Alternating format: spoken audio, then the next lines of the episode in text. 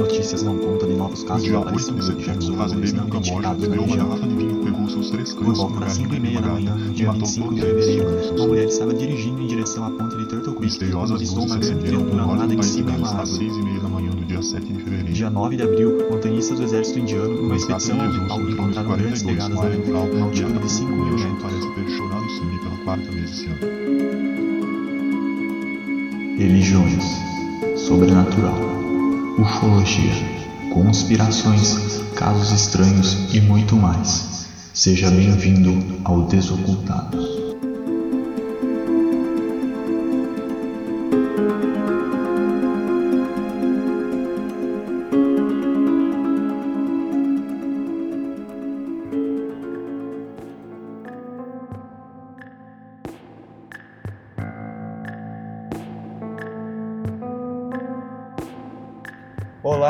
Ouvintes do Desocultados, sejam bem-vindos a mais um episódio do nosso podcast, na nossa temporada de retorno depois do nosso hiato de alguns meses. Estamos aí hoje para falar sobre um tema um pouco diferente do que a gente costuma falar. Vamos falar sobre um caso, um caso insólito, né? Que inclusive o, o Diego me lembrou agora antes de- do início da gravação que está completando 100 anos agora em 2022, né? Que é o famosíssimo caso dos assassinatos de Hinterkaifeck na Alemanha. Quem já é mais familiarizado com, com esses temas de mistério, de, de crimes, com certeza já ouviu falar, porque é um caso muito famoso. E para me ajudar aqui a falar sobre esse tema hoje, estão os, os, os nossos companheiros aí de sempre, que é o Diego. E é isso aí, gente. Bem-vindos a mais um episódio de Desocultados. E eu ainda tô em dúvida se esse episódio é sobre uma das duas modas do momento, né? True crime ou sobrenatural. tô, tô ainda me perguntando. E também a Rafa. Oi, gente, e eu espero que seja um episódio de True Crime, porque eu recentemente caí de cabeça nisso e é um buraco sem fim. É, eu, eu gosto desses temas porque é realmente um, um buraco de minhoca, né? Você começa a, a, a pesquisar e você vê que tem lugares que tem informações meio exclusivas, aí você começa a entrar na paranoia. Quando você vê, você tá há 3, 4 horas pesquisando sobre o assunto. E é interessante que o Diego levantou a questão, né? Se, se é um episódio de True Crime, true crime ou, ou sobrenatural, né? Esse, esse caso ele fica muito no limiar entre ambos, né? Porque não se trata só de um, de um caso que nunca foi resolvido, mas ele é cheio de elementos assim estranhos, né, suspeitos, que pode a gente pode assim né, inclinar para o lado sobrenatural, né? Embora é, a maioria das pessoas vai querer é, tratar de, de, de uma maneira um pouco mais cética, né? Até por causa de, de um tema que envolve assassinato, né? Várias vítimas, né? Mas o nosso papel aqui no Desocultados vai ser dar essa guinada pro lado sobrenatural também, né? Só para levantar algumas dúvidas. Eu só queria fazer uma pontuação antes da gente começar, que eu acho que é um aviso importante a ser, a ser feito.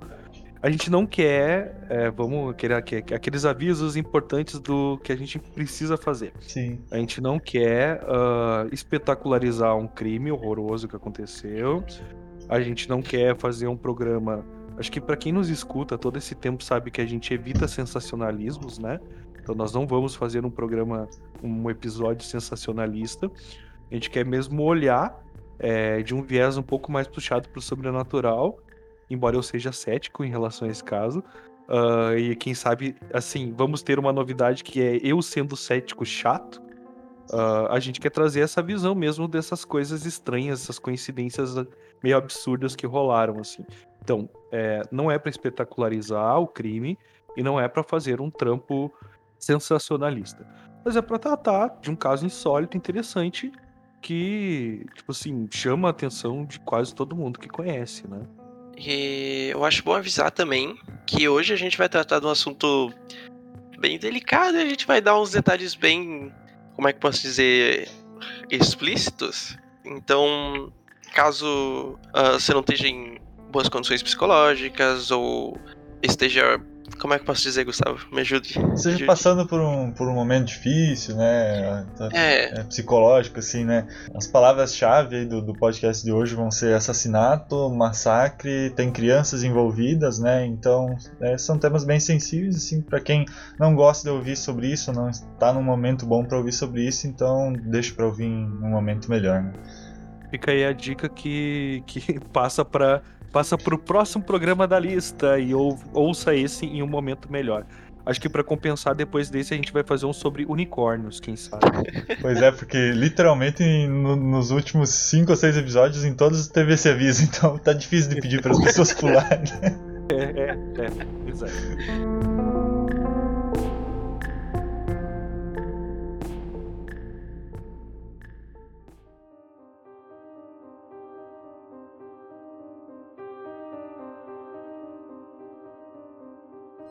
Mas vamos entrar no tema de fato.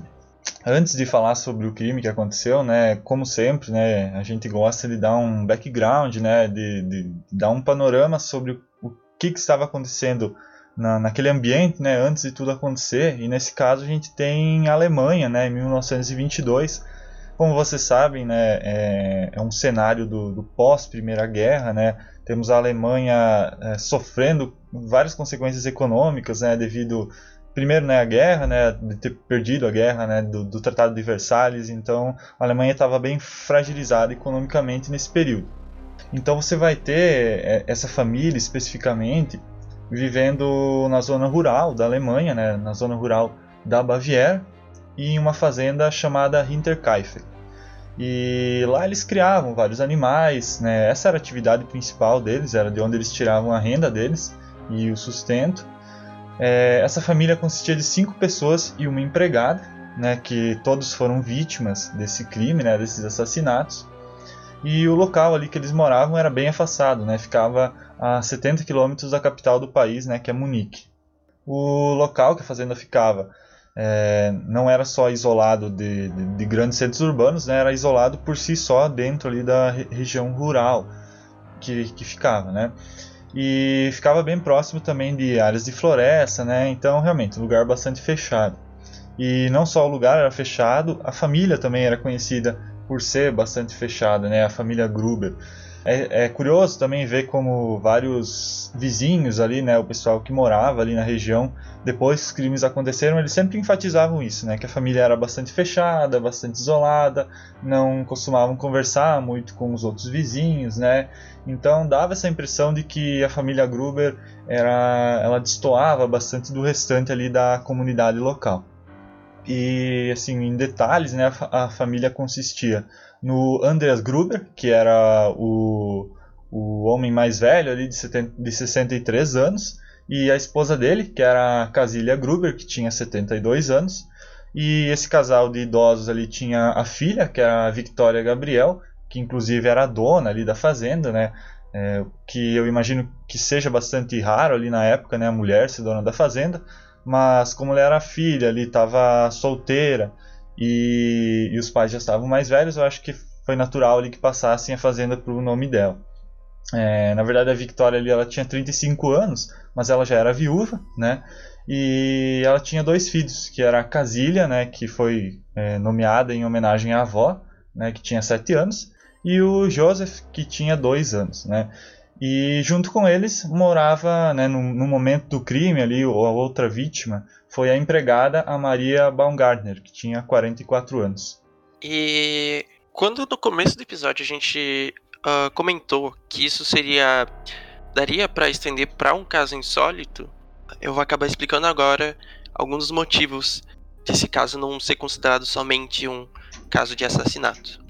A empregada Maria, ela era nova no local, porque seis meses antes dos assassinatos, a antiga empregada pediu demissão, que ela tinha ficado muito assustada com algumas coisas estranhas que tinham acontecido ali no local. É bastante divulgado que ela dizia ouvir passos que vinham do sótão e ela acreditava que a casa era assombrada. Muitas vezes, inclusive, ela sentia que estava sendo observada por alguma coisa invisível. A família também chegou a ouvir passos vindos de cima, mas o Andrés foi lá e verificou o sótão e não achou simplesmente nada. o homem chegou a considerar essa conversa da empregada como uma besteira e uma simples superstição. Porém, o próprio Andrés ele passou por situações inexplicáveis alguns dias antes da tragédia acontecer. A princípio, ele encontrou um jornal na frente de casa, o que não, não devia ser algo muito incomum na época, já que, como não tinham acesso a, por exemplo, televisão e tudo mais, era bem comum a galera ler o jornal e ir deixando pela casa, né? Só que tem um porém, que esse jornal a família não assinava. E ninguém da região assinava também. Isso reduzia ainda mais a chance de ter sido uma entrega por engano.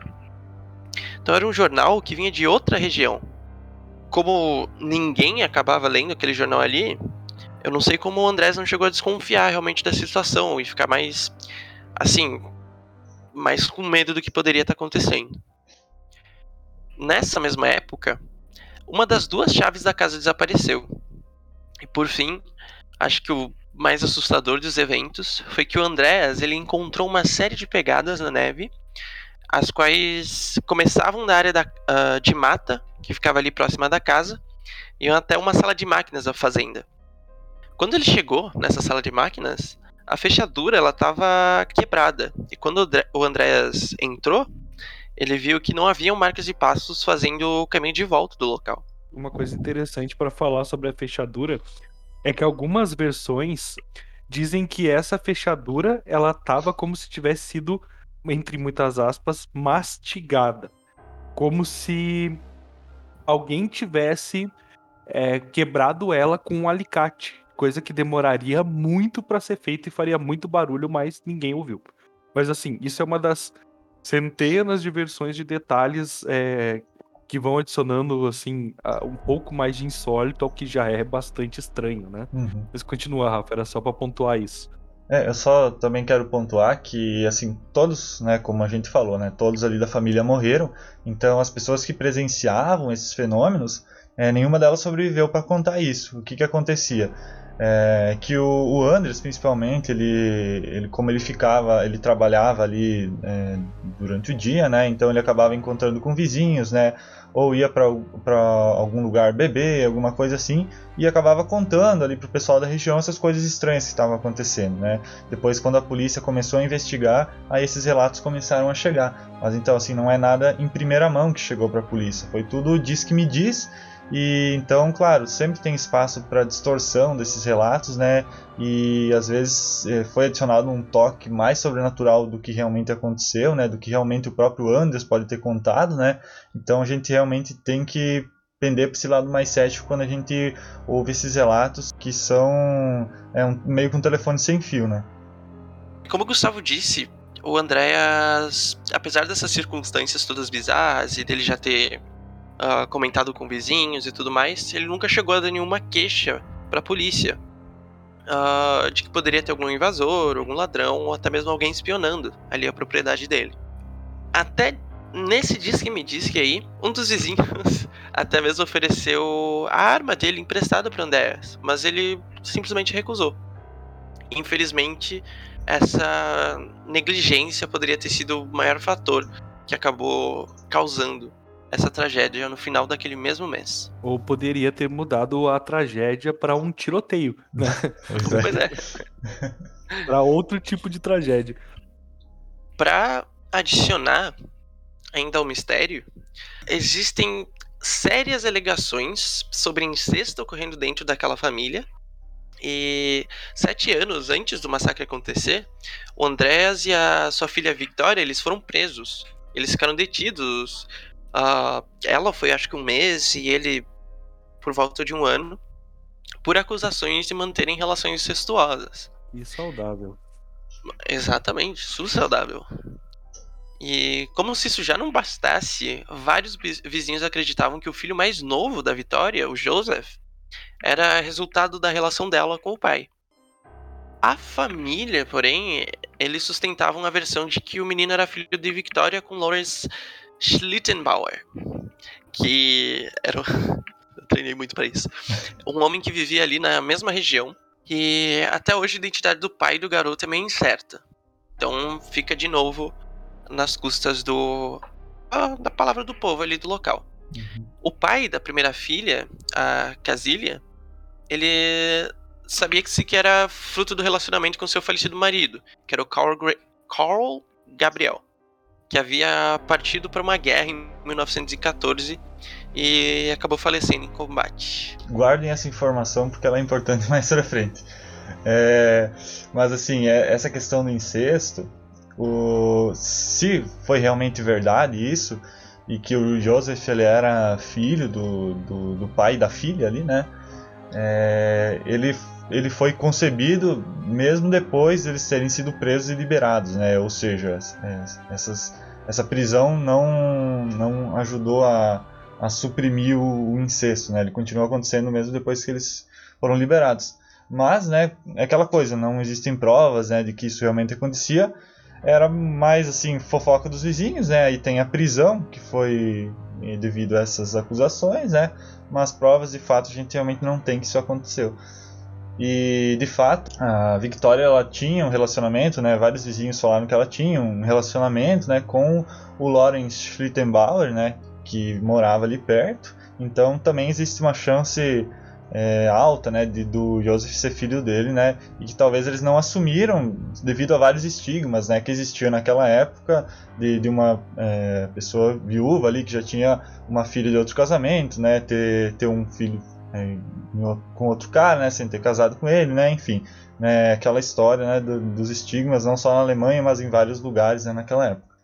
E ainda tem alguns relatos estranhos aí pra gente adicionar nessa história, que antes dos assassinatos acontecerem, né, ah, não sei exatamente quantos dias, não consegui achar essa informação, mas a família comentou ter visto um homem de bigode observando eles na floresta, né, comentou com os vizinhos, né, e isso não aconteceu somente uma vez, foram alguns casos aí do- durante o- alguns dias aí que levaram depois a, ao dia do assassinato.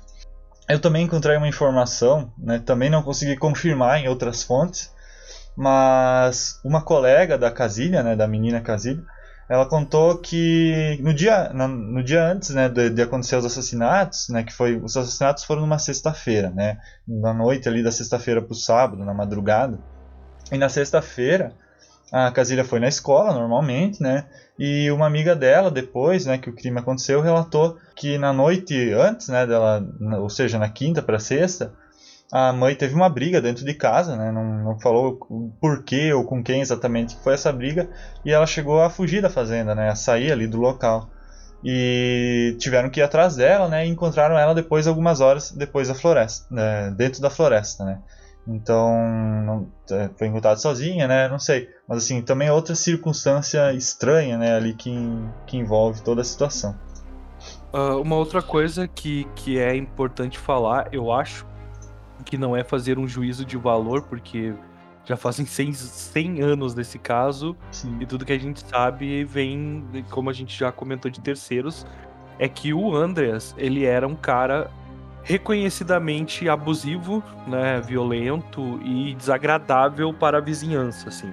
Então eles não tinham, eles eram uma família, como foi dito antes, fechada, um pouco também porque eles não não socializavam com os vizinhos ali na comunidade e principalmente que o Andreas era um cara difícil de lidar e que a mãe também não era lá, né, a, Casilha não era também um ser humano dos mais agradáveis. Porém, de novo, isso a gente fala sem juízo de valor eh, em cima de uma fofoca de pessoas que depois vieram relatar sobre o caso.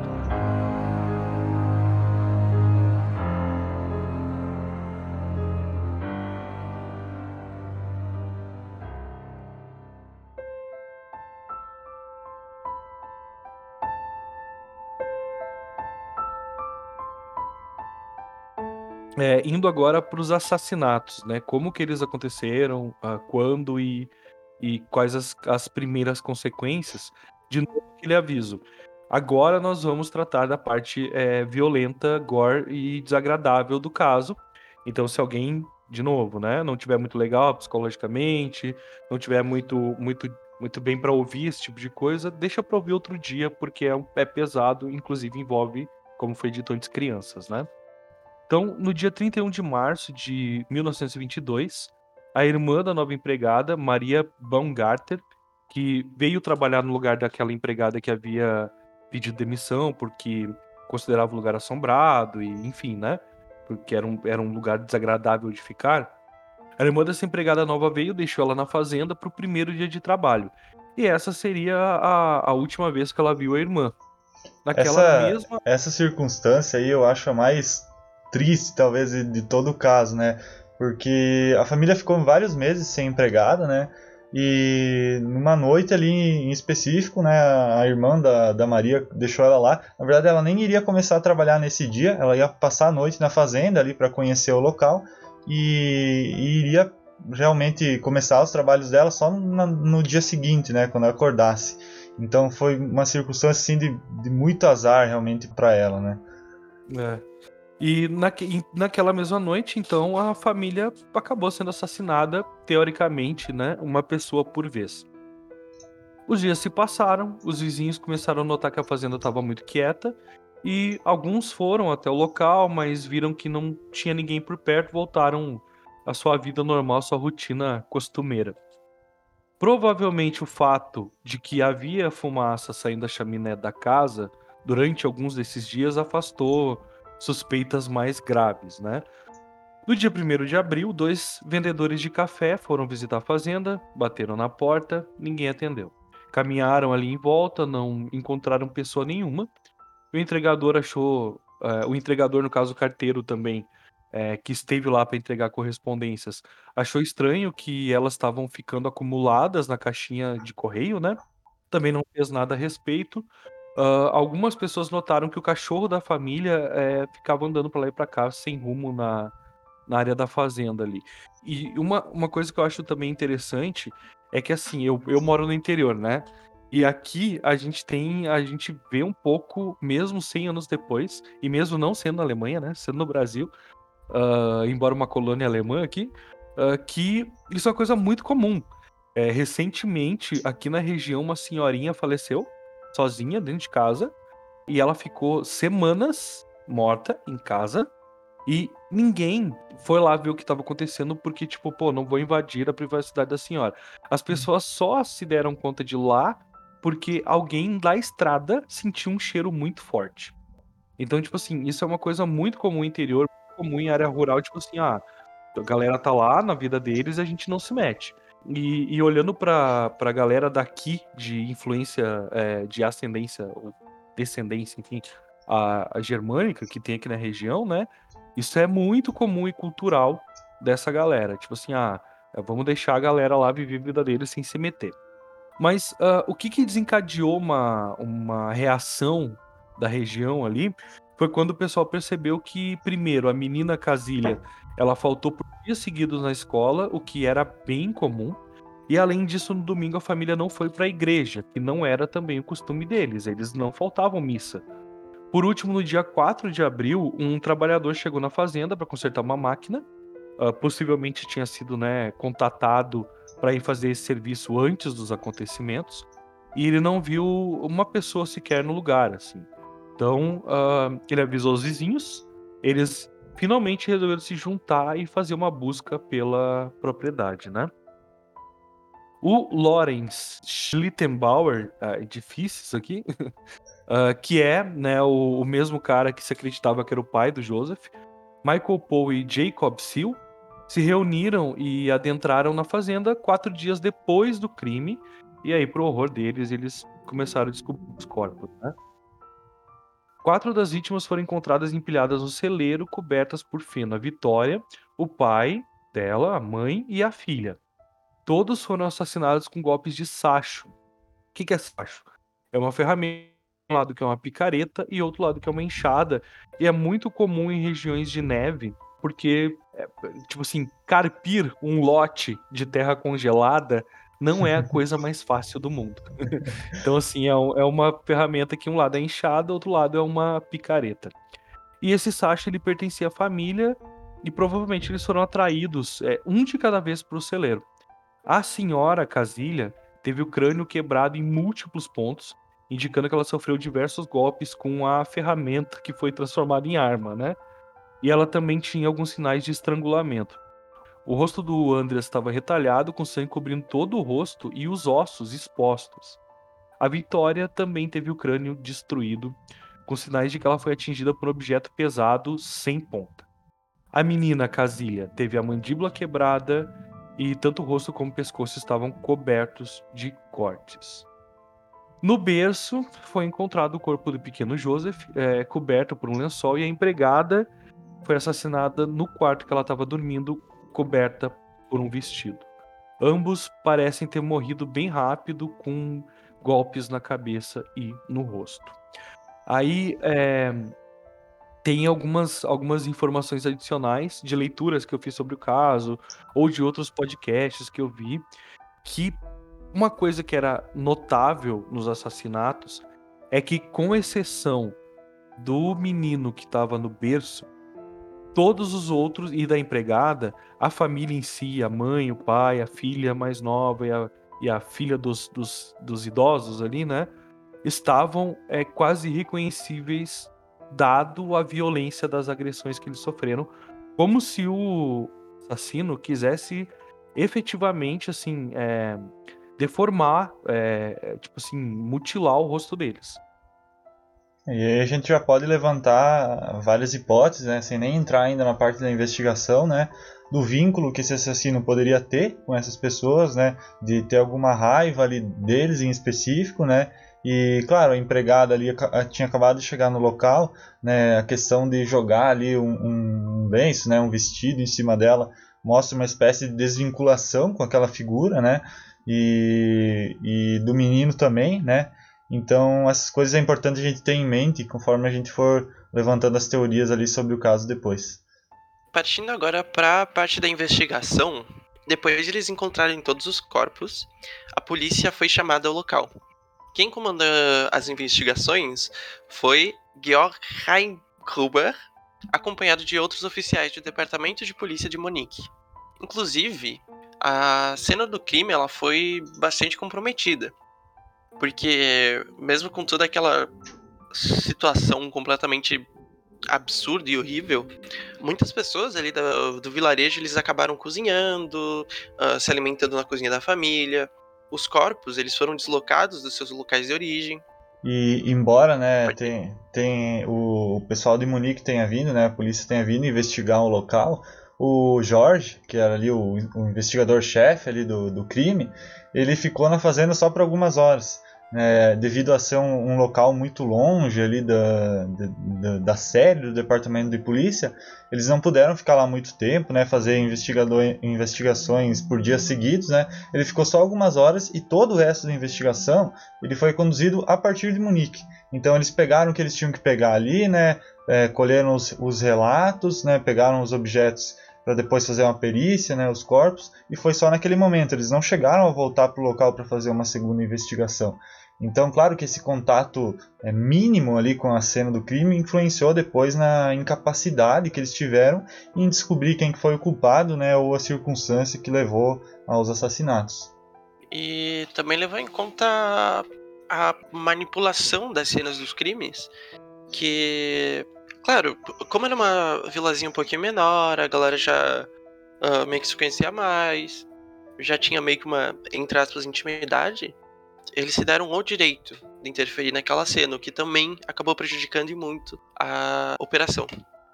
Uh, mas mesmo assim, mesmo com toda essa situação, ficou muito claro que quem quer que tivesse cometido o crime ainda teve a audácia de permanecer na fazenda por muitos dias depois do ato o gado, eles foram olhar e ele estava todo alimentado. A carne da dispensa, ela tinha sido recentemente cortada e todo o pão que tinha na cozinha já tinha sido comido. E também a gente não pode esquecer que vários vizinhos uh, viram fumaça saindo da chaminé da casa. Bem depois da, de quando os assassinatos foram feitos. Aqui a gente também pode começar a levantar teorias, né? Porque todo esse cuidado que o assassino teve com a fazenda, né? Alimentar os animais, né? Cuidar como se fosse, é, se ele realmente se importasse, né? É, realmente demonstrou um carinho assim com, com o local, né? Não só uma, uma audácia, né? Em fazer isso, não só um sangue frio de, de, de continuar fazendo isso, sabendo que as pessoas que eram donos do local estavam mortas, mas também uma espécie de, de, de carinho com o local, né? E também pode ser uma indicação de ter um passado ligado com a fazenda, né? Digamos, com as pessoas ali, né? Com, com a fazenda em si. E é, depois, depois eu vou falar porque eu estou fazendo esses levantamentos. Os corpos, eles foram levados para autópsia e o procedimento ele foi realizado pelo médico Johann Baptist Müller, que ele afirmou que a menina Casilha ela permaneceu viva por horas depois do ataque e que nos seus momentos ali de dor e sofrimento ela arrancou vários tufos de cabelo enquanto estava deitada no chão do celeiro. As outras pessoas todas tinham morrido instantaneamente e infelizmente a menina foi a que mais sofreu nessa situação. Os crânios de todas as vítimas foram enviados para Munique, onde eles passaram por uma bateria de exames, mas nunca mais se ouve nenhuma notícia em relação a eles. E alguns, algumas pessoas acreditam que eles foram destruídos durante os ataques dos aliados na Segunda Guerra Mundial. O que se sabe é que alguns clarividentes da época, eles até chegaram a investigar os crânios, para buscar alguma resposta meio que sobrenatural do caso, mas eles infelizmente não tiveram nenhum sucesso. A princípio, a polícia acreditou ter sido um latrocínio, que é um assassinato seguido de roubo, possivelmente realizado por algum andarilho que estava passando pela região e tudo mais, mas essa hipótese foi muito rapidamente descartada quando se percebeu que não tinha nada roubado. Tava tudo dentro da casa, inclusive uma enorme quantia de dinheiro. Pois é, é, seria um, talvez a hipótese mais forte, né? Se realmente tivesse sido levado alguma coisa, né? Talvez se, se o assassino tivesse levado alguma coisa só por levar, né? Para tentar talvez desviar o verdadeiro motivo do caso, né? Mas ali realmente não, não teria lógica ser, ser esse motivo, né? O latrocínio. Mas eu estava até lendo um pouco sobre outros crimes que aconteceram na época, né? E como, a gente não pode esquecer que isso aconteceu no inverno, né, na Europa, né, o inverno europeu que é, que é muito forte, né, e era comum nessas fazendas, né, ali na, na zona rural ali da Europa, principalmente quando a gente leva em conta que era a Alemanha do, do pós Primeira Guerra, né, que várias pessoas passavam fome, várias pessoas não tinham onde morar, então era comum de, de pessoas que viviam nessas fazendas grandes encontrarem andarilhos, né, ou, ou, moradores de rua ali dentro das próprias fazendas, porque eles precisavam se abrigar do frio, né, e eles aproveitavam esses lugares que eram mais afastados, né, que eram mais fáceis de se esconder e usavam para dormir, né, ou para passar os dias mais que o frio era mais forte, mais drástico. Então, claro, poderia ser esse o caso, né, de, de você imagina, né, ter algum andarilho ali se escondendo dentro do local, né, ele acabou sendo descoberto, digamos, ali pelo Andreas, que estava fazendo uma, uma ronda ali pela fazenda, né, talvez o Andreas ameaçou ele, né, alguma coisa do tipo que levou a, um, a uma briga, né, ele poderia ter matado o Andreas para se defender, né, ou mesmo para fugir, para não ser descoberto, né, mas claro, isso não explicaria porque que ele matou a família inteira, né. É, e depois dessas investigações que dizem não, não foram lá muito incisivas, assim, não foram, não foram feitas com todo o empenho do mundo, de acordo com o que se falava, é, começou a busca pelos suspeitos, né? O Lorenz, ele foi um dos primeiros, mas a polícia não conseguiu inserir ele na cena do crime. Porém, o comportamento dele foi bem esquisito. Além dele ter sido responsável por descobrir os corpos, né? Tudo bem que ele não estava sozinho quando isso aconteceu, depois de encontrar a cena do crime no celeiro, ele correu para casa e trancou a porta com uma chave que ele tinha. E possivelmente, ao que tudo indica, aquela que a gente comentou que desapareceu uns dias antes da família morrer. É, é possível que por ele estar envolvido com a Vitória, ele já tivesse uma chave de qualquer forma, né? Ele justificou que entrou na casa correndo que queria ver o seu suposto filho, Joseph. Ele também acabou movendo os corpos do lugar, é, tipo, atrapalhando também a investigação fazendo isso, né? Uma outra coisa que aconteceu é que uh, essa antiga empregada, que ela trabalhou inicialmente na casa e disse que era mal assombrada e tal, ela começou a. Ela apareceu para dar testemunho dela, né, no decorrer das, das investigações, e ela começou a apontar uma dezena de pessoas como possíveis é, suspeitos. Depois de um tempo, uh, começou a se entender que ela estava apontando alguns dos desafetos dela para meio que ferrar com a vida dos caras, das pessoas que ela não gostava. Então, assim, é, mais isso ainda atrapalhou a investigação que já não estava lá muito empenhada. Haviam rumores que a Vitória estava envolvida com um homem chamado Adolf Gump. Ele foi interrogado pela polícia porque já tinha sido autor de um assassinato na Silésia um tempo antes disso, né? Porém, é, nenhuma evidência que, que pudesse incriminar ele foi encontrada. Uma reviravolta aconteceu em 51, quando a irmã do Adolf, no leito de morte, disse que tanto Adolf quanto o outro irmão tinham sido realmente os autores do crime, né? Porém, o Adolf já, já tinha falecido. Então a polícia prendeu só o Anton. Ele foi liberado em 54 e também nenhuma prova da, da autoria do crime foi encontrada no caso dele.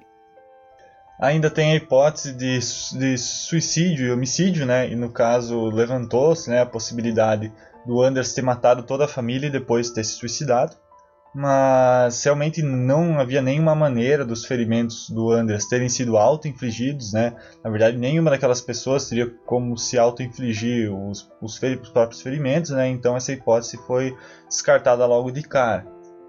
E talvez a teoria mais bizarra, né, a mais interessante aí que nós vamos ter e que inclusive eu gosto muito dela e, e é a que eu mais acredito nesse caso, por mais absurda que ela possa parecer, é que vocês lembram que a gente falou do Carl Gabriel, né, que é o, o antigo marido né, da Vitória, né, do qual ela ficou viúva, porque ele tinha ido para a guerra em, em 1914 ali e supostamente teria falecido. Porém, na verdade, nunca foi encontrado nenhum registro que ele teria falecido de fato. Os registros que existem dele são de que ele teria desaparecido. É claro que no contexto da guerra, o desaparecido meio que significa morto, né, só não oficialmente mas vamos manter isso em mente, né? Então existe a possibilidade dele não ter morrido de fato durante a guerra e ele ter retornado depois de todos esses anos, né? É, você imagina, né? Um, um, soldado ali retornando depois de todo o evento que foi a Grande Guerra, né? Foi é, todo todo o extermínio que aconteceu, né? A quantidade de mortes, né? Algo sem precedente na história da humanidade. E você imagina o quão tran transtornada essa pessoa estava retornando para casa, né?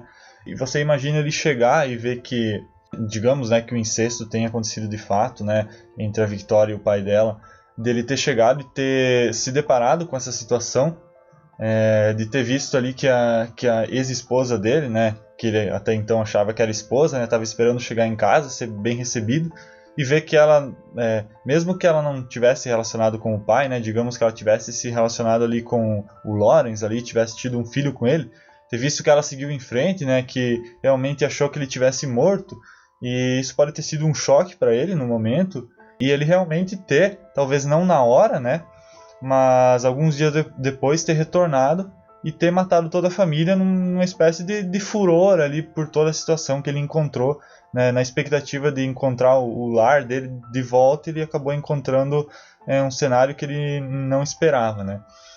E é interessante também a questão da casilha da menina, né? De ela ter demorado mais para morrer, de o assassino talvez não ter sido capaz de dar o golpe final nela, né? De ter é, tomado tanto tempo para matar ela, porque talvez o Carl né, reconheceu ali a filha e no momento ele não, não conseguiu matar ela, né? Conseguiu matar todos os outros, mas não conseguiu dar o golpe final nela. É, é a teoria que eu gosto muito, mas eu tenho que admitir também que ela é pouco plausível, né? Porque nunca mais, né? Depois de, desses acontecimentos, né? Depois da guerra, foi encontrado qualquer traço do Carl. Então, realmente é, é, é difícil não ser cético também em relação a isso. E no fim das contas, né, mais de 100 suspeitos foram interrogados, então foi muita gente, né, a polícia interrogou muita gente. E, né, como a gente já falou, nunca foi encontrado nenhum responsável pelo assassinato. O caso acabou sendo fechado em 1955, mas a polícia não deixou de fazer interrogatórios, né, não deixou de procurar suspeitos. Ou, ou, houve registros de interrogatórios até o ano de 1986, né? Então vejam aí que são mais de 60 anos depois do caso, né? e já tinham passado muitos inspetores da polícia, né? muitos policiais, é, pessoas que não tinham qualquer conexão com o crime estavam lá interrogando suspeitos. Né? Você imagina a idade né, desses, desses suspeitos que estavam sendo interrogados. Né? É, 60 anos depois do crime, Então você tinha pessoas de muito idosas, né, sendo interrogadas como possíveis culpados. A fazenda em si, ela acabou sendo demolida no ano seguinte dos assassinatos. E os Grubers e a empregada eles foram enterrados, né, sem as cabeças, porque as cabeças tinham ido para Munique, né? E eles foram enterrados ali no cemitério próximo da, da comunidade.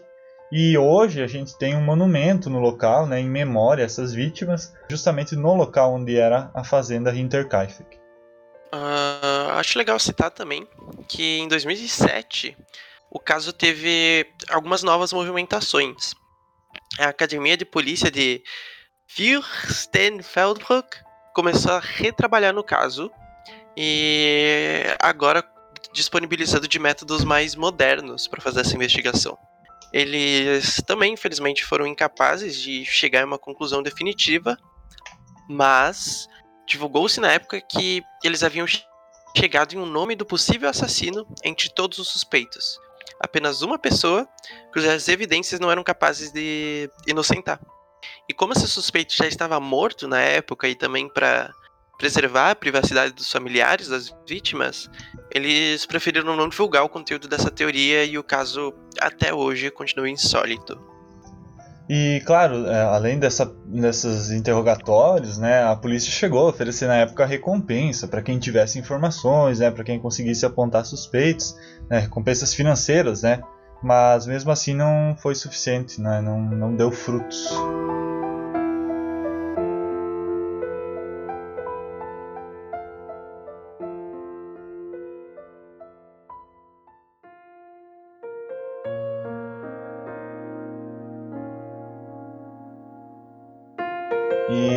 Agora eu quero deixar para vocês aí, né? Eu já apresentei a, a, teoria que eu acho a mais legal, né, sobre o caso, né? Embora não seja tão plausível, né? E eu gostaria de ouvir vocês aí qual, o que vocês acham que pode ter acontecido, né? Se vocês acham que existe algo sobrenatural envolvido no caso, né? Ou se é algo mais mundano mesmo? E qual é a teoria de vocês? Olha, assim, essa última teoria de que foi realmente o marido que retornou da Primeira Guerra, foi dado como falso morto. Se você pegar os dados que eles estão apresentando ali no final, que os feitos em 2007, que eles linkaram com todos os suspeitos possíveis, mas tinha um que não, não tinha nenhuma prova para inocentar, faz sentido um cara teoricamente morto não ter um jeito de ser inocentado, sabe? Talvez depois desse caso ele tenha conseguido uh, retornar e avisar que foi tipo um acidente, que ele não estava morto. Ou realmente pode ter sido um caso ali de algo não, não físico fazendo esses assassinatos, o que eu acho bem difícil. Apesar de ser um caso de com certeza veríamos num filme de terror, sabe? Inclusive, esse caso ele, ele me lembra um pouco não sei se vocês já assistiram, é um, é um filme meio underground, assim, mas ele é, é um filme bem cult ali dos anos 70, que é o, o Black Christmas. Eu não sei se ele chegou a sair no Brasil, acho que ele nunca chegou a sair com um título em português brasileiro, né? Mas eu não sei se é spoiler o que eu vou falar aqui, então se alguém, se alguém quiser assistir o filme, pula aí os próximos 30 segundos do podcast. Porque eu não lembro, eu faço tempo que eu assisti, então eu não lembro se é spoiler isso que eu vou falar. Esse filme é dos anos 70, gente, sim, pelo sim. amor de é. Deus. É. Slasherzão. É, é, é, um filme que tem a, né, é uma sorority, né, aquelas repúblicas de, de, meninas, né, que elas moram todas juntas ali, né, elas começam a receber ligações e ameaças por telefone, né, e elas não sabem o que está acontecendo, e aí de repente uma começa a morrer, outra começa a morrer, né, como o Diego falou, é aqueles filmes slasher mesmo. E no final, eu acho que é no final do filme que eles descobrem que, que o assassino estava morando no, no sótão da casa, né? E ele fazia as ligações dentro da própria casa, né? Então eu sempre, quando eu vejo esse caso, eu lembro desse filme, porque aquela coisa, né, de ouvir os barulhos em cima da casa, de ver pegadas ali, né, de, de ter toda aquela possibilidade do assassino estar tá morando, né, entre aspas, dentro da fazenda há vários dias, né, ou semanas talvez, até quando ele realmente decidiu cometeu o assassinato. É, o Black Christmas ele veio para o Brasil como Noite do Terror. Uhum. E ele passava no, no, num programa que, cara, olha que olha, desbloqueou memórias de adolescente. Ele passava num programa que era apresentado, eu acho que era na Band, pelo Zé do Caixão. Nossa. De tarde. de tarde, em dia de semana. Que eu lembro que eu voltava do, da escola. Era criança, mano. E ia correndo depois do almoço assistir filme de terror com o Zé do Caixão. Era. é por isso que a gente é assim hoje em dia, né? Mas, hum, olha só, é, eu tenho uma teoria muito concisa, assim, muito sólida, que eu acho que ela vai encerrar esse mistério de 100 anos, que foi o Curupira alemão.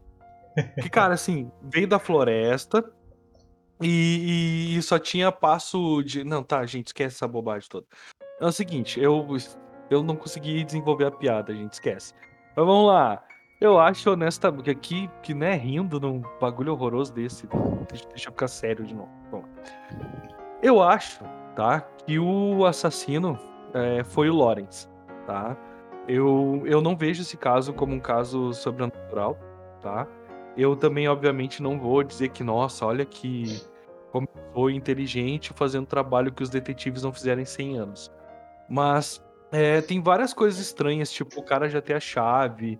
Uh, em outros relatos desse mesmo caso, leituras que eu fiz e até outros podcasts que eu ouvi, inclusive se vocês quiserem ouvir sobre esse assassinato, é, sobre esse massacre, na verdade, cara, se tu botar é, Hinterkaifeck no Spotify, vai pingar vários podcasts e vários programas interessantes sobre.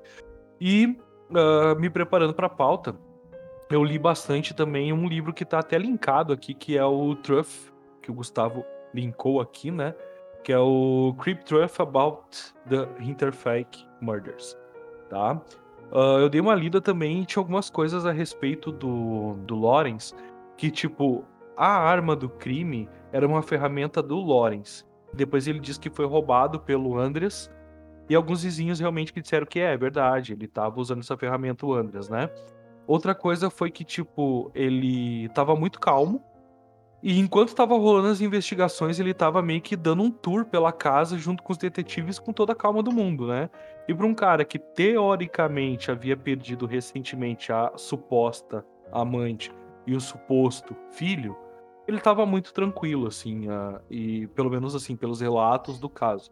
É, então, a questão da ferramenta e a questão dele estar tá de boa, dando tour pela casa, ele ter mexido nos corpos, que, tipo, obviamente, é, a polícia nessa época não tinha é, as mesmas formas de investigação é, tão desenvolvidas, entre muitas aspas, como tem hoje, tipo DNA. Eu não sei se já tinha a questão das das impressões digitais e tal.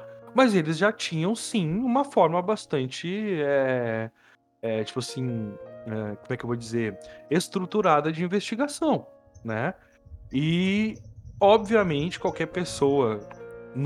Tipo assim, normal não é o termo correto, mas qualquer pessoa é mais sóbria, eu diria assim, não iria mexer em cadáveres de mortes tão horrorosas, né? Uh, e mudar eles de lugar sabendo que a polícia teria de vir investigar depois. Então, assim, eu acho que é muito possível que o Lauren, Lawrence tenha sido o autor do crime, tá? Eu não, eu não vou pro lado sobrenatural. Essa teoria do, do ex-marido sumido de guerra voltar e matar a família e tal, ela até me parece razoavelmente plausível, mas uma coisa que me, me, me chama atenção é que esses detetives esses detetives que ali em 2007 eles é, reavaliaram o caso, eles disseram que, uh, embora não chegaram numa conclusão definitiva, eles chegaram no nome de um possível assassino, né? Uh, que era uma pessoa que, que eles não iam é, falar quem era, em respeito à privacidade dos familiares e tal. E, cara, assim, é, eu acho que o cara que sumiu, ele meio que a família dele foi essa que ficou ali. Não sei se ele deixou familiares, né? Que até hoje em dia estariam ali a, a ponto de serem ofendidos pela, pela revelação desta verdade.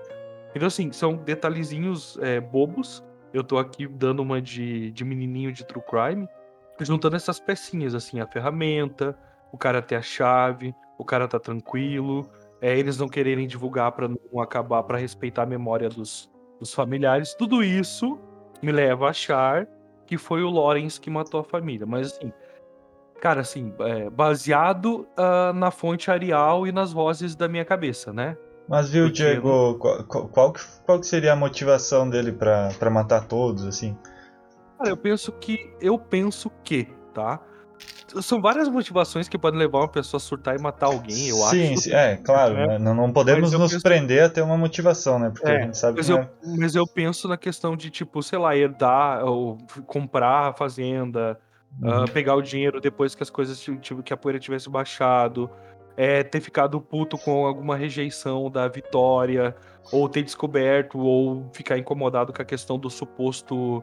é, do da suposta relação entre ela e o próprio pai. E, sabe, são várias coisas que me. Que, que eu poderia, sei lá, pontuar que, tipo, o cara pode ter feito isso, né? Mas ah, uma outra coisa que o, o Andres, como foi dito lá no começo, ele não era o cara mais gostado da região, né? Então são várias questõezinhas. É, tipo, como a gente também comentou, é, Alemanha, pós-Primeira Guerra, Tratado de Versalhes, todo mundo ferrado, passando fome, tudo desestruturado. Então, assim, eu penso que daqui a pouco, até por uma questão própria de latrocínio, para tipo, ah, vamos esperar baixar a poeira para depois comprar essa fazenda mais barata, roubar alguma coisa daqui, conta do lugar, sabe? Ou então mesmo um ciúme da, da menina com, com o próprio pai, né? Aquela questão incestuosa, ou o próprio, é, o próprio tabu da época, né? Porque, tipo assim, o fato, se o fato dela ser mãe solo de uma criança já era um tabu gigantesco pra época, e, tipo assim, em alguns lugares até hoje, é, o machismo faz com que isso seja um tabu, né? Sim. sendo que a maioria das vezes o culpado é o próprio pai, mas enfim, não vamos entrar na, na treta do dia. Se naquela época o, a mãe solo já era um tabu gigantesco, imagina a possibilidade de um incesto, né? Então, assim, várias coisas podem, levado, podem ter levado esse cara a fazer isso, né? E eu acho isso um pouco mais plausível do que um andarilho qualquer, que não levou dinheiro, ah, e também mais plausível do que o cara que voltou da guerra e matou todo mundo, sabe? Porque também ficou revoltado com a questão do incesto, sendo que o cara já tinha sido dado como desaparecido há muitos anos antes. Por que não voltou antes também, né? Sei lá, né? São, são essas visões que eu, que eu sinto em relação ao caso, né? Mas como eu disse de novo, é fonte Comic Sans e vozes da minha cabeça. Sim. É, é, é interessante essa questão que você falou da, da fazenda, talvez, né, de, de especular, né, com o preço da fazenda, né, em cima das mortes ali, é algo Sim. que eu não tinha pensado. É, Uma, né, uma outra, um outro detalhe interessante também, né? Agora voltando, é que o Doge estava alimentadinho e estava tranquilo. E, e também tem relatos de que o Doge não gostava de ninguém, mas ficava de Aham. boa com algumas pessoas. Uma dessas pessoas que ele ficava de boa era com o próprio Lawrence, né? Uhum. As vaquinhas estavam alimentadas, né? Os bichinhos estavam bem cuidados. Então, assim, parece que era alguém que já tinha alguma, alguma intimidade com a rotina daquela fazenda. E, então, assim, eu, eu penso que, independente de quem foi, foi alguém próximo, né? Porque o Dodge não tava puto, ah, os bichos estavam bem cuidados, foi alguém que tinha chave pra entrar e cozinhar lá dentro, né? Porque uma coisa que também não é dita no caso, né? As pessoas viram a fumaça da chaminé, as pessoas viram que ah, os bichos estavam alimentados e que parte da comida tinha sido consumida. Mas ninguém falou sobre a fechadura estar arrombada. É. Então, assim, me leva a crer. E a casa estava trancada, né? Pelo que foi dito. Então, assim, Sim. me leva a crer que a pessoa que ficou lá dentro também tinha acesso a uma chave que foi encontrada lá dentro. Então, das duas, uma, ou o cara tinha uma chave, entrou, fez o que tinha que fazer, ficou e saiu, ou o cara tava ainda lá dentro da casa enquanto tava sendo feita uma investigação, que é uma coisa que eu acho um pouco mais difícil de ter acontecido. Porque, tipo assim, não tem relato da fechadura arrebentada. Tem relato dela trancada. E tinham dois jogos de chave. Um tava dentro de casa e outro havia sumido e foi encontrado na mão de quem? Do Lawrence. Então, assim, essas coisas me levam a crer que foi ele, entendeu? Sim. Não, é, mas é, essa questão da fechadura eu vou argumentar porque pode ter acontecido de, né, essas pessoas foram atraídas para o celeiro, né? Digamos, a gente não sabe quem morreu primeiro exatamente, né? As técnicas que tinha na época não, não foram capazes de estipular o, o tempo de morte certinho, né? Mas assim, né, digamos que o Andreas ouviu um barulho ali no meio da noite e foi lá ver o que que era, né? E ele foi com a chave da casa, né? Aí o assassino matou ele, né? Depois acabou, ah, veio a confusão lá, matou todo mundo e ele já tinha o, a porta lá destrancada ou tinha a chave ali com, com o próprio Anders, digamos, né? Pegou dele e aí, claro, né? Ele ficou lá dentro da casa, depois no, no que ele saiu ele trancou e foi embora, né? Então acho que essa questão da chave po- pode ser isso, sabe? Uma coisa que me chama a atenção também é que, tipo assim, esse é um caso, mas não em relação ao Lawrence, isso é uma coisa que me chama a atenção geral, assim. Em relação a esse caso, a gente pode notar que ele virou um caso folclórico, né? Ele virou um Uhum. caso que tá no imaginário daquela região, da Alemanha até hoje. Ah, tanto que se, né, até os anos 60 se fez investigações, em 2007 se usou esse caso para um curso de, de cadetes lá, alguma coisa assim, de investigadores, né? O ponto é, então a gente pode dizer que esse caso está bem documentado, correto? Apesar de que as, a- apesar de que os relatos do que aconteceu antes e durante são relatos de ter, segunda, terceira mão, a, a investigação existe, né? A- e está bem documentada até os anos 60 Sim. em toda essa é, esses relatos que chegam em nós, pelo menos, não tô dizendo que não tenha lá, mas que chegam em nós, não é dito esses detalhes que chamam a atenção. Eles não são é, explicitados nos Uhum. relatos, nos estudos que chegam para nós público. O que me leva a crer que essa investigação me chama atenção por ter sido feita de uma forma muito a caralha, sabe? Tipo, Sim. parece que os caras viam ah, naquela época, o investigador nem ficou muito tempo. Muitas das investigações foram feitas em cima de fotos que foram tiradas do local, ou então nas cabeças que foram decapitadas e levadas para o Instituto de Criminalística deles lá. Só que, é, ao todo, olhando, né, pra, essa, pra, pra grande figura da coisa, cara, parece que foi feito de qualquer jeito. Tipo, ah, vamos resolver isso aqui, vamos se livrar de qualquer jeito, não achamos quem é e foda-se, sabe? Pelo menos naquele primeiro momento, me parece. Me dá essa impressão de que foi uma investigação muito mambembe, sabe? Uhum. E é muito louco. É, levando em consideração né, o tamanho do crime, né, se fosse um assassinato comum, né, mas com toda essa situação, né, ter levado tão, tão nas coxas a investigação é realmente estranho, né, mas que nem, que nem né, a gente comentou durante o episódio, né, a Alemanha tam- também não estava nos seus melhores momentos, né, é, a gente não sabe a questão de falta de recursos, né, a falta de pessoal, falta de, de recursos para ficar fazendo essas visitas, né, ou de ter alguma tecnologia melhor para para conseguir prosseguir com as, investigador, com as investigações, né? O quanto isso influenciou a eles acabarem largando aos poucos o caso, né? E, tipo, não dá pro cara ser anacrônico também, Sim. Porque se a gente levar em consideração que na, sei lá, a gente tava, a gente tava vendo eu e a Bruna que a gente por isso que eu falei, né? Vibe true crime. A gente assiste muito documentário de true crime na Netflix e tal. ah, e eu escuto muito episódio de true crime. Eu comecei a curtir, eu nu- nunca fui muito fã. Eu comecei a, porque eu sempre achava uma exploração da tragédia. Aí eu comecei a, a consumir o que querendo ou não querendo, isso vira entretenimento. E querendo ou não querendo, é entretenimento criado em cima de uma tragédia. Então eu tenho um pouquinho de culpa por gostar de acompanhar, né? Mas eu comecei a curtir com o caso Evandro, tá?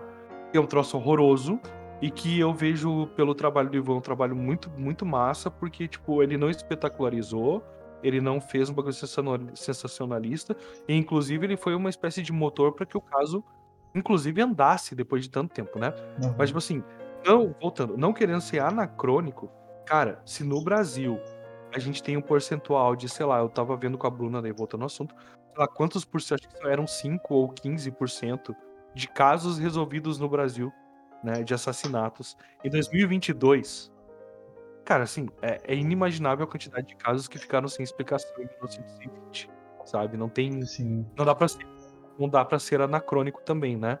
perfeito. Agora que o Diego falou da possibilidade de ser o. o, o Lawrence, ah, realmente fez bastante sentido, cara. Porque se você for pensar que a pessoa que cometeu os assassinatos ela tinha que ter acesso a dois lugares para os assassinatos acontecerem. Primeiro é a casa de máquinas.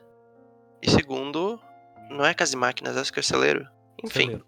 tinha que ter acesso ao celeiro, que provavelmente estava fechado, correto?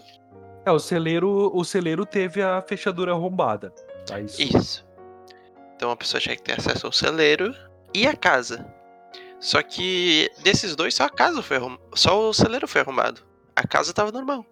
É, mas o Então- Gustavo comentou que poderia o cara ter ido com a chave e tal. Assim, o que o Gustavo falou pra mim fez muito sentido. Então, realmente, ele já me já refutou essa minha. Esse, me- né, digamos assim, uma- de forma mais lógica, essa minha visão. Na real, assim, a gente não é investigador de porra nenhuma, a gente tá conjecturando. Sim. É. Estamos fazendo basicamente o mesmo trabalho que os policiais fizeram aquele dia. Então, Vamos ser bem, vamos deixar bem claro, né? A gente não, não tá aqui é. pra resolver nada. A gente tá aqui pra comentar sobre e conjecturar. Mas eu voto no Lawrence. Não gosto desse cara. Eu. Eu, eu vou de Lawrence, mas porque é mais plausível do que ser o, o falecido. É, eu, eu, claro, eu, eu reconheço que, o, que a teoria do Lawrence, né, é, é a mais plausível e até seria interessante, né, se a gente tivesse informações do que aconteceu com o Lawrence depois, né, como é que foi o resto da vida dele, né, o que, que ele resolveu fazer, porque às vezes no comportamento dele depois do que tudo isso aconteceu, a gente consegue alguma pista, talvez do que ele esperava, né, ter conseguido, se ele realmente foi o assassino, né, e a gente consegue ter ter um pouco mais de, de respaldo para essa teoria. Mas Deixa- eu vou- Quer ver eu descobrir tudo da vida dele? Face. se fosse um, um, um pouquinho mais recente o caso, né, Diego? Vou botar aqui no Pois é, cara. Será que não tem, tipo, em algum site, tipo Wikileaks, o nome do cara? Eu acho que é melhor cortar isso aqui. Mas, cara, não é possível que um caso assim não, não esteja alguém. Nossa, eu joguei Lawrence. Eu joguei o nome dele aqui no Google. Lawrence Schiedenbauer. E o primeiro link que aparece é contando como que ele morreu. E, e- e o título da matéria. Death of the Murder. of the Murder. Tendencioso, hein? A teoria, a teoria de que foi ele é forte, hein? Tá o nome dele no Jus Brasil, tá ligado? Mas eu ainda gosto da teoria do, do Carl Gabriel, né? Toda a questão dos passos, né? Ali de, de, de também, né? Existe o argumento dele já conhecer o local, dele ter um carinho ali pela fazenda, de ele realmente ter uma motivação para o crime, né? De, de ter t- toda essa fúria, né? Com a família, né? Por causa do, da questão, seja do incesto, ou seja dela ter tido filho com outro cara, né? Que com certeza ele esperava voltar para casa, né, e ver a família dele, né, esperando ele. É a teoria que eu, que eu acho que tem mais força por questão da motivação. Mas, claro, a teoria do Lawrence é a que mais tem materialidade, né, por assim dizer. A gente não falou de outra teoria também muito forte, que é a do Homem Invisível. Pois é. É que a gente não foi. A gente, tipo assim, por incrível que pareça, a gente não viajou muito pro lado sobrenatural aqui, né? É, mas eu também eu acho que se a gente fosse pro lado sobrenatural, seria. Cara, é tanta teoria que daí poderia surgir de, de reptiliano a, a o espírito canibal da floresta lá, esqueci o nome. Pois ah, é. meu Deus. Como é que é o nome do espírito canibal? O Endigo. É, de, O en- Isso. de ET é o Endigo, né, cara? Mas se bem que eu acho que o ET ele ia matar com raio, não ia matar É. com. Sei lá. ET é meio suspeito mesmo. Não gosto de ET. A não, a não ser que é isso que eles queiram que a gente pense. O que a gente pode levantar de sobrenatural aí é que a, a empregada que estava antes acabou se safando, né? Talvez porque um espírito quis salvar a vida dela, né? E começou a fazer barulho dentro da casa para ela ir embora, né? Pedir demissão. E aí salvou a vida dela, né? Pô, e ninguém cogitou ser a irmã da empregada nova. Não, não, não cheguei a ver essa teoria. Porque, cara, assim, a mulher tava lá num dia antes, ela queria. É, mas não tem muito sentido. É, muito Eu vou no Lorenz, hein? Eu, eu tô botando Lorenz aqui. Lorenz pra assassino. De qualquer forma, para quem go- gostou né, do caso e quer pesquisar um pouco mais, né, querendo ou não, a gente não foi tão a fundo assim, porque tem muita teoria, né, tem muito mais detalhes. Aí o Diego já falou que, que tem alguém aí que na, na internet que já fez um, um apanhado aí da, da vida do Lawrence, que era a curiosidade ali que eu levantei. Né, então já tem mais informações aí disponíveis se alguém quiser saber mais. Mas eu vou deixar linkado aí na descrição, primeiro, né, todas as fontes que, que a gente usou para fazer a pauta né, e para conversar aqui, mas especialmente a, uma espécie de Wikipédia do caso que eu encontrei.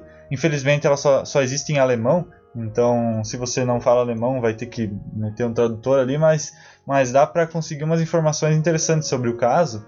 que são informações que pessoas vão colhendo aí da internet, vão jogando lá e vão montando as páginas, né? Da mesma forma que é feito com a Wikipedia, né? O problema é que lá você não tem um grande controle assim das informações e das fontes, né?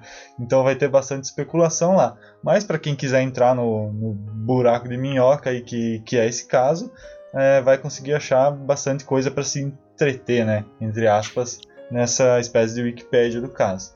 Então vou Peraí, deixar. peraí, peraí, peraí. Antes de finalizar, abrindo o, o Google do, do Lawrence, tem o detalhe do bigode, cara. Que.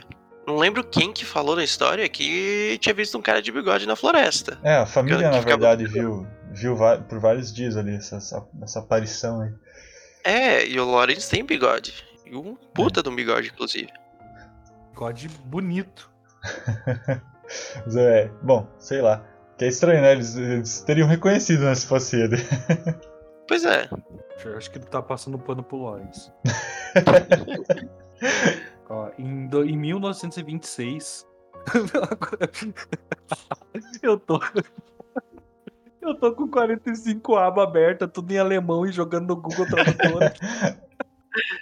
Gente, pesquisem, tá? Eu não vou falar o que eu acabei de descobrir, mas é muito importante. Mentira. É só a certidão de falecimento do Lawrence. Mas enfim. Ah, bom, acabamos Mas- de descobrir que o Lawrence já faleceu. Em 1926 ele faleceu, Thiago? Não. Ah, Ia. Não, não, não, não, não. 1926 era outra coisa que eu ia falar. Em 1926 ele fez um anúncio num jornal é, rebatendo as acusações de que ele era um, o assassino.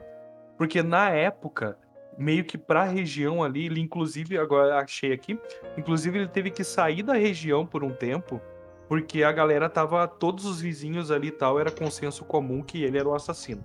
caraca. Daí ele faz um anúncio em 1926, rebatendo as acusações. Daí aqui mais pra frente eu achei uma certidão de óbito dele. Deixa eu ver se eu consigo entender o que tá escrito porque é alemão e eu sou muito ruim com alemão. Faleceu em 41, com 66 anos. Tá? Lawrence, ele faleceu em 41 com 66 anos. Na. Olha só que loucura. Não sei se tu quer deixar isso no- na gravação, mas olha só, tá? Uhum. Eu achei a árvore genealógica do, do Lawrence. Nasceu em, seten- em oi- 1874, faleceu em 1941, com 66 anos. Ele serviu na Segunda Guerra Mundial, ah, lutou na Segunda Guerra Mundial e conseguiu voltar vivo, tá? E Caraca. olha só, ele casou, ele casou não, ele, a- o filho dele, o, o menino que eu esqueci o nome, O, jo o Joseph? Joseph? Joseph, Joseph. O Joseph consta na árvore genealógica dele como filho. Uhum. Pelo menos ah, nessas, nessas My Heritage que os caras Sim. fazem as árvores genealógicas, aqui consta o menino como filho dele com a Victoria. Interessante, interessante. É, esses links a gente não vai deixar pra vocês porque pode parecer que a gente tá querendo incriminar a pessoa. Então vocês é, não, pesquisem por conta aí. Pesquisem por conta, isso sou só eu aqui fuçando na árvore genealógica do cara que eu achei. Tá na internet, gente. Só que vocês têm que entender o mínimo de alemão. Mas, ó, que o quero- meu é horrível. É, olha, olha o diferencial do Desocultados. Quem aí já ouviu um podcast de, de True Crime, né? E, e olha que a gente não é True Crime, que faz investigação ao vivo durante a gravação. Isso aqui eu, cara, eu tô com saudade de gravar e eu tô esticando essa gravação. Amanhã eu tenho um curso que eu tenho que estar a 80 km de casa às 6 e meia da manhã. Tudo certo. Mas pra fi- ir finalizando aqui, a gente vai puxar um tarô. Olha, pode pesquisar. Eu já vi de outros casos, eu não cheguei a pesquisar desse, mas eu tenho certeza que existe o pessoal usando o tarô pra tentar descobrir quem é assassino. Certeza. No YouTube deve ter Ah, vários. Eu vou fazer, eu vou, vou puxar o tarô aqui pra descobrir quem foi com as minhas cartinhas da Sakura Card Captors. Ou com o meu baralho de Star Wars. Gente, vamos lá, vamos lá. Última É, coisa, última coisa. Fala, fala. Prometo, prometo, eu juro. Um vídeo de 1 hora e 15 de alguém tirando tarô pra esse caso. Ah, não. O cara conseguiu fazer mais conteúdo com a gente, de a gente em três aqui, né? Com toda essa investigação, o cara conseguiu mais conteúdo só tirando tarô. Tá ótimo. Tá ótimo. Mas va- vamos encerrar, acho que já tem bastante informação, né? Pra quem quiser realmente mergulhar no caso, vai ter bastante é, ganchos aí que a gente deixou no, no, tanto na gravação quanto nos links aí que vão ficar na descrição. É, então, claro, foi um episódio um pouco diferente. Acho que a gente não, não tinha pegado ainda um, um crime assim, né, para tentar desvendar. Mas foi legal de gravar, acho que eu gosto também bastante desses episódios mais investigativos, assim, né? E a, agradeço a todos que ouvem o podcast, né? Que ouviram o episódio até o final. É, novamente agradeço a todos os que continuaram apoiando o podcast, mesmo a gente estando em ato, né? Mesmo a gente ficando parado todo esse tempo. E deixem aí um comentário para nós se vocês conseguirem alguma informação aí que a gente não divulgou sobre o caso, né, que a gente não encontrou. É, se você fala alemão e conseguiu algo exclusivo aí que a gente não, não conseguiu apanhar sobre o caso, manda lá pra gente, né? Ou comenta é, no Instagram, no, é, no nosso, manda para nós por e-mail. É, lá no YouTube agora a gente já, já tá com os episódios atualizados, então pode comentar lá também. E aí a gente tem essa interação né, com vocês, a gente consegue é, descobrir né, não só é, informações a mais sobre as coisas que a gente grava, mas também a gente consegue um feedback se vocês estão gostando do podcast, se tem coisas que a gente pode melhorar. Então fico como sempre né, o agradecimento a todos os ouvintes e um até mais, né? Até o próximo episódio para todos vocês. Valeu, até gente, obrigado por ouvir e voltem, voltem sempre. Obrigadão, gente. E caso vocês tenham gostado do episódio, do formato, uh, claro que a gente uh, não, não é nosso objetivo virar um podcast 100% true crime. Mas se realmente gostarem, dá pra gente até considerar fazer mais um episódio no futuro. Não sei Sim, o que você me claro. diz, Gustavo. Claro, claro. E aproveitem para seguir a gente nas redes sociais, no Instagram arroba desocultados e entre no grupo do Telegram, que a gente vai dar uma interagida por lá. Também a gente pode conversar um pouquinho com vocês, vocês sugerirem ah, temas de pauta e tudo mais, beleza? Então, acho que é isso aí por hoje. Tchau, tchau. Isso aí, gente. Até mais.